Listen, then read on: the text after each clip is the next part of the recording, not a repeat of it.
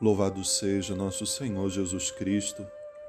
Irmãos e irmãs, hoje, segunda-feira da quinta semana da Páscoa, celebramos hoje a festa de dois apóstolos, São Felipe e São Tiago.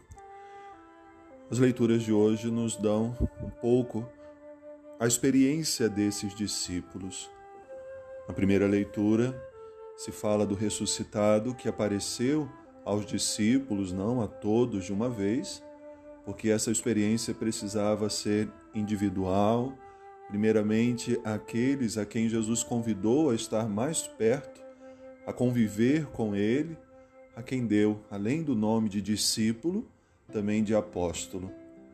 E Tiago foi um destes. Um encontro pessoal.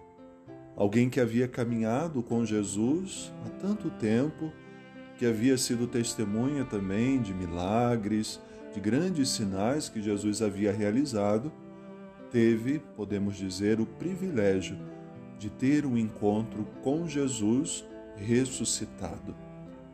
Essa experiência que todos nós gostaríamos de fazer e fazemos em cada Eucaristia, em cada momento em que nós celebramos esse sacrifício de Jesus, ele ali se faz presente vivo e ressuscitado de uma forma diferente, como apareceu aos apóstolos, mas está ali, vivo, ressuscitado.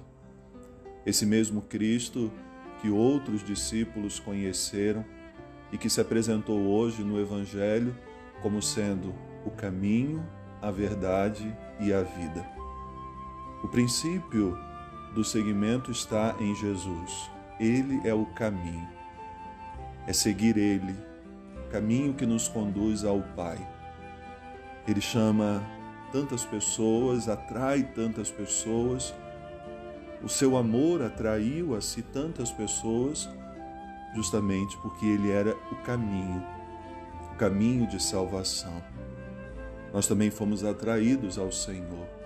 Estamos percorrendo esse caminho. Um caminho que não é fácil, tem pedras, tem desafios, mas é o único que nos leva a Deus. Esse Deus que São Felipe deseja conhecer. Senhor, mostra-nos o Pai, isso nos basta. Refletíamos sobre isso esses dias, quando dizíamos de um mundo que busca tantas coisas, aonde nós buscamos também tantas coisas do mundo, e nem sempre nos bastam. E Felipe pede: mostra-nos o Pai, isso nos basta. É quando aquele discípulo quer fazer essa experiência do que é a verdade. Já estava cansado de ser iludido, já estava cansado de tantas coisas também enganadoras, como nós precisamos nos cansar disso e querer conhecer a verdade. É a segunda coisa que Jesus diz hoje também a nós. Eu sou a verdade. Deixe de lado as mentiras do mundo, deixe de lado aquilo que tem te conduzido ao erro, aquilo que tem te afastado de Deus, aquilo que tem te destruído, seja pessoalmente, seja também em relação à sua família. Deixa de lado as tuas mentiras para viver uma vida em Cristo. Ele que vai te dizer hoje: eu sou a verdade. Essa experiência que os apóstolos fizeram levaram outras pessoas também a desejar conhecer Jesus.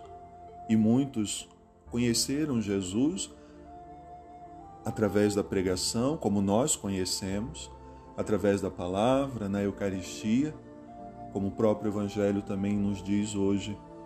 Felizes são aqueles que creram sem terem visto.